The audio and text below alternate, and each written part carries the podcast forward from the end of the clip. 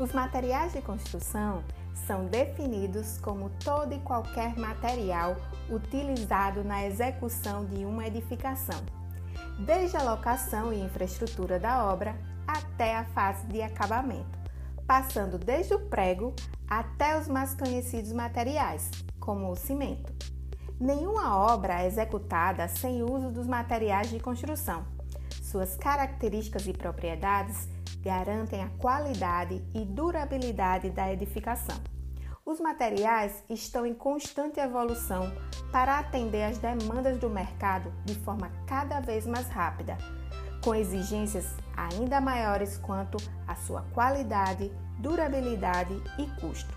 Nesse podcast, vamos conhecer os materiais, suas características e propriedades, importância de conhecer e fazer a escolha correta para cada tipo de obra e ainda a resistência, a durabilidade, a higiene e a segurança dos materiais de construção.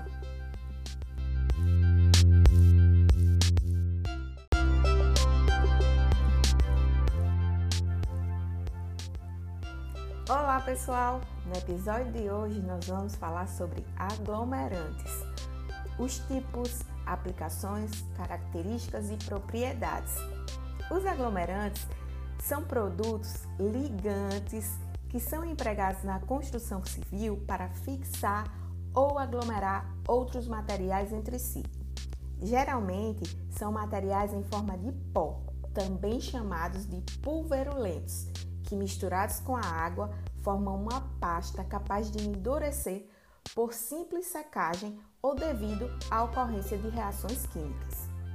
Existem alguns termos para definir a mistura de um aglomerante com materiais específicos.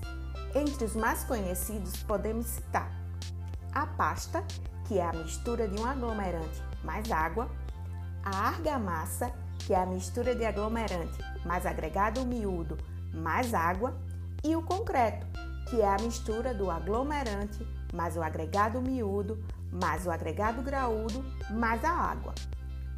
De acordo com alguns dos principais autores da área de materiais de construção, os aglomerantes podem ser divididos em diferentes classes, de acordo com sua composição e mecanismo de endurecimento. De acordo com o mecanismo de endurecimento, os aglomerantes podem ser classificados entre aglomerantes inertes e aglomerantes ativos. Os aglomerantes inertes seu endurecimento ocorre devido à secagem do material.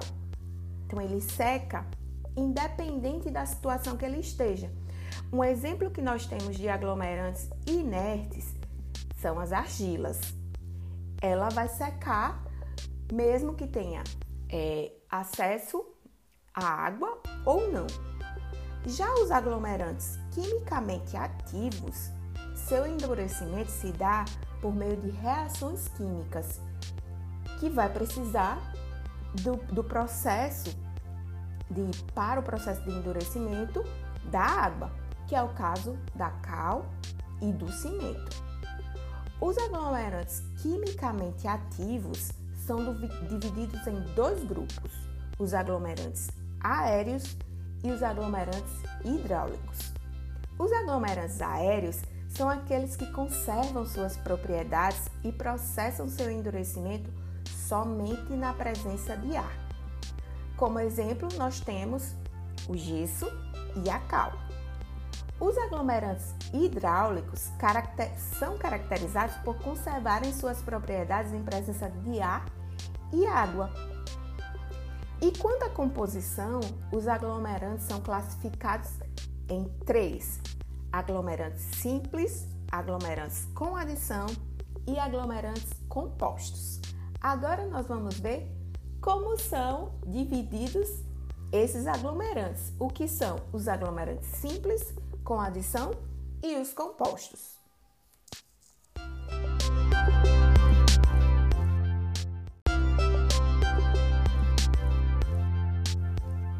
Vamos iniciar com os aglomerantes simples. Eles são formados por apenas um produto com pequenas adições de outros componentes, com o objetivo de melhorar algumas características do produto final. Normalmente, as adições não ultrapassam 5% em peso do material. O cimento comum é um exemplo típico deste tipo de material. Os aglomerantes com adição são compostos por um aglomerante simples com adições em quantidades superiores aos 5%, que normalmente vai até 15%, com o objetivo de conferir propriedades especiais ao aglomerante, como menor permeabilidade, menor calor de hidratação, menor retração, entre outras características. Já o aglomerante composto, ele é formado pela mistura de subprodutos industriais ou produtos de baixo custo com o aglomerante simples. O resultado é um aglomerante com custo de produção relativamente mais baixo e com, e com propriedades específicas. Como, por exemplo, temos o cimento pozolânico, que é uma mistura do cimento Portland com uma adição da chamada pozolano. Os aglomerantes também podem ser caracterizados segundo o tempo que levam para começar a processar o endurecimento da pasta onde são empregados. O período inicial de solidificação da pasta é chamado de pega. Denominamos de início de pega o momento em que a pasta começa a endurecer, perdendo parte da sua plasticidade, e fim de pega o momento em que a pasta se solidifica, perdendo total sua plasticidade. Vamos lá, atenção! Não se deve confundir pega com endurecimento.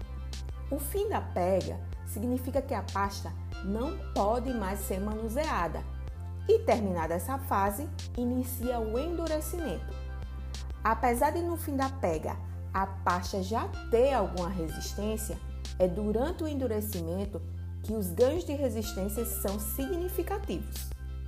De acordo com o tempo em que o aglomerante desenvolve a pega, podemos classificá-lo em três tipos: aglomerante de pega rápida, aglomerante de pega semi-rápida e aglomerante de pega normal. O aglomerante de pega rápida é quando a pasta inicia sua solidificação no intervalo de tempo inferior a 30 minutos. O de pega semi-rápida, a pasta inicia sua solidificação no intervalo entre 30 e 60 minutos. E o aglomerante de pega normal, a solidificação da pasta ocorre no intervalo de tempo entre 60 minutos e 6 horas.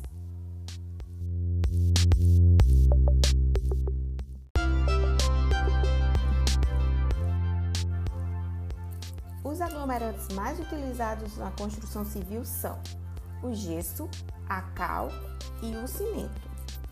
Hoje eu vou falar um pouco sobre o gesso. O gesso é um aglomerante obtido a partir da eliminação parcial ou total da água de cristalização contida em uma rocha natural chamada gipsita, que ocorre na natureza em camadas estratificadas. A obtenção ocorre por meio de três etapas: a extração da rocha, a diminuição de tamanho da mesma por processo de trituração e a queima do material. A última etapa também é conhecida como calcinação e consiste em expor a rocha a temperaturas que podem variar de 100 a 300 graus, obtendo como resultado o gesso com desprendimento de vapor de água. De acordo com a temperatura de queima, podem resultar diferentes tipos de produtos.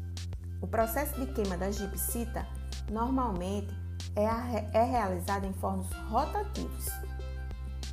O gesso, ao ser misturado com água, torna-se plástico e enrijece rapidamente, retornando à sua composição original.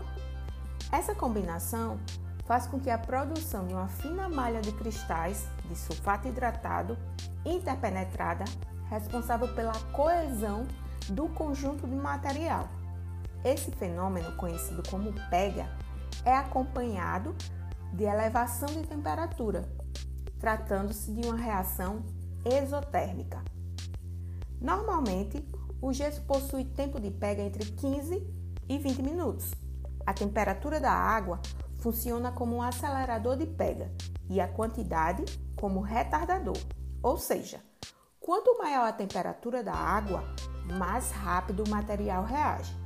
E quanto maior a quantidade de água, mais lentamente ocorrem as reações. Quanto maior a quantidade de água adicionada, maior a porosidade e, consequentemente, menor a resistência. Oliveira afirma que quando o processo de calcinação do gesso é feito em temperaturas mais elevadas, tem como resultado um material de pega mais lenta, porém de maior resistência. As pastas de gesso, depois de endurecidas, atingem uma resistência à compressão entre 5 e 15 megapascal. A quantidade de água necessária para o amassamento do gesso é de 50 a 70%. O amassamento é feito com excesso de água para evitar uma mistura muito rápida, uma pega muito rápida, tornando a pasta manuseável por um tempo suficiente à sua aplicação. A perda de água excedente conduz ao endurecimento e aumento da resistência. O gesso, como material de construção, é um pó branco de elevada finura, que é comercializado principalmente em sacos de 50 quilos. Algumas empresas fornecem embalagens de 1 kg, 20 kg ou 40 kg. No Brasil, o gesso é um material relativamente escasso, sendo pouco empregado como aglomerante e mais utilizado em fins ornamentais.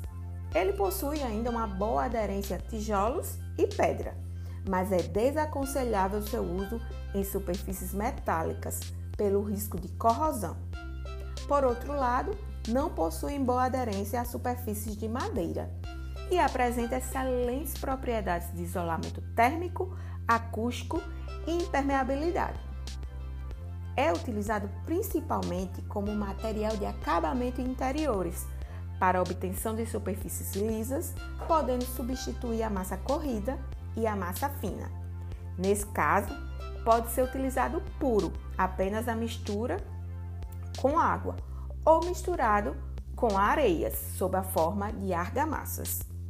Atualmente, o gesso é empregado em larga escala no formato de placas, as chamadas paredes leves ou drywall. Essas placas são utilizadas em forros, divisórias para dar acabamento em uma parede de alvenaria bruta ou em mau estado, ou para melhorar os índices de vedações térmicos ou acústicos no ambiente em que foi empregado. Por ser um aglomerante aéreo, não se presta para aplicação em ambientes externos, devido à sua baixa resistência em presença da água. Hoje a gente fica por aqui, mas no nosso próximo episódio nós vamos falar sobre a cal, um outro tipo de aglomerante. Não perca!